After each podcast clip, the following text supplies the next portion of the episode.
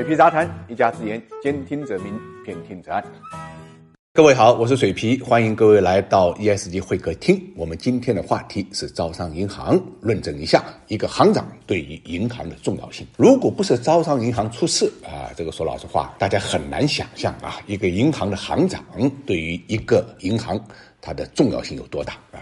我们看到最近一周啊，招商银行呢跌了百分之二十啊。招商银行啊，中国最好的银行，市值一万亿的银行，百分之二十意味着什么呢？两千五百亿就此蒸发了。如果简单的算的话啊，你就知道行长对于招商银行的价值有多大。银行的治理啊，应该讲呢都是相对规范的，银保监会盯着啊，董事会盯着，各大股东都盯着。你就像招商银行这样，也是董事会领导下的这个行长负责制。理论上讲，一个行长呢，对于一个银行啊，这个重要性好像没有那么强。呃，如果放在其他银行，可能这个呃是成立的啊，但是放在招商银行这一点呢？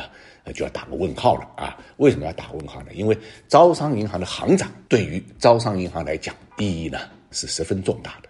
招商银行历史上一共有三任行长，第一任行长叫王世贞啊，那么原来是呢招商局的副董事长。王行长呢并不是做银行出身的啊，他是工程师出身啊。但是王行长给招商银行奠定了一个什么基础呢？奠定了一个技术领先、创新的基础。他推出的是什么？是一卡通。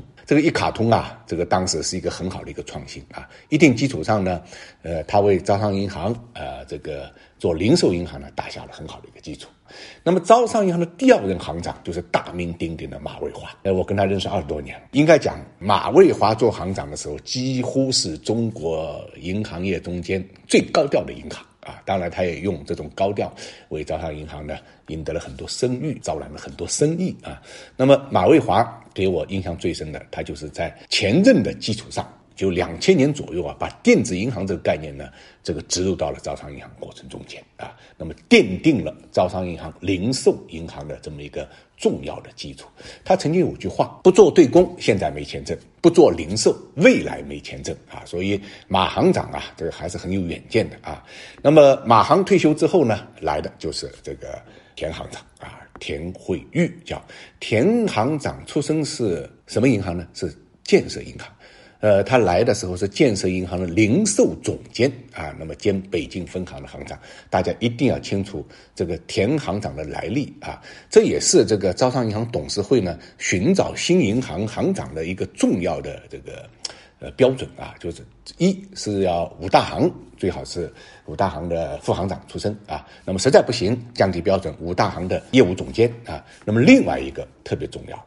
他是寻找了一个有零售背景的田行长啊，那么这就跟招商银行的这个呃定位啊就一脉相承。田行长来了，招商银行呢非常低调，非常低调。我到现在没见过这个人，真的是很有意思一些啊。过去马行长在的时候，一年见个两三次，但是田行长九年咱们没有打过照面啊，但是呢。他给这个招商银行在零售银行的这个定位上呢，呃，应该讲，呃，又是做了一定的贡献的啊。现在招商银行基本上确定是大财富银行的这么一个概念，是轻资产的这么一个概念啊。我们看到它的，呃，私人银行的客户非常优质啊，应该讲是中国最优质的啊。呃，所以从这个角度来讲啊，这个招商银行换一个行长，市值就蒸发了两千五百亿，究竟是对招商银行的肯定呢，还是否定呢？真的说不清楚。那么大家现在这个无非担心就是后面谁来接招商银行的行长啊？能不能呢？呃，再续辉煌的问题啊？这个我想不光是这个投资者关心，招商局也担心，管理层呢也会关注的啊。这个标准无非是这么几个：一还是呢大行要有这个大行的历练的经验啊；那么第二，这个要有零售的经验啊；那第三要认可招商银行的现在的公司的理念，能够呢。带着招商银行呢，这个给股东呢创造更大的价值。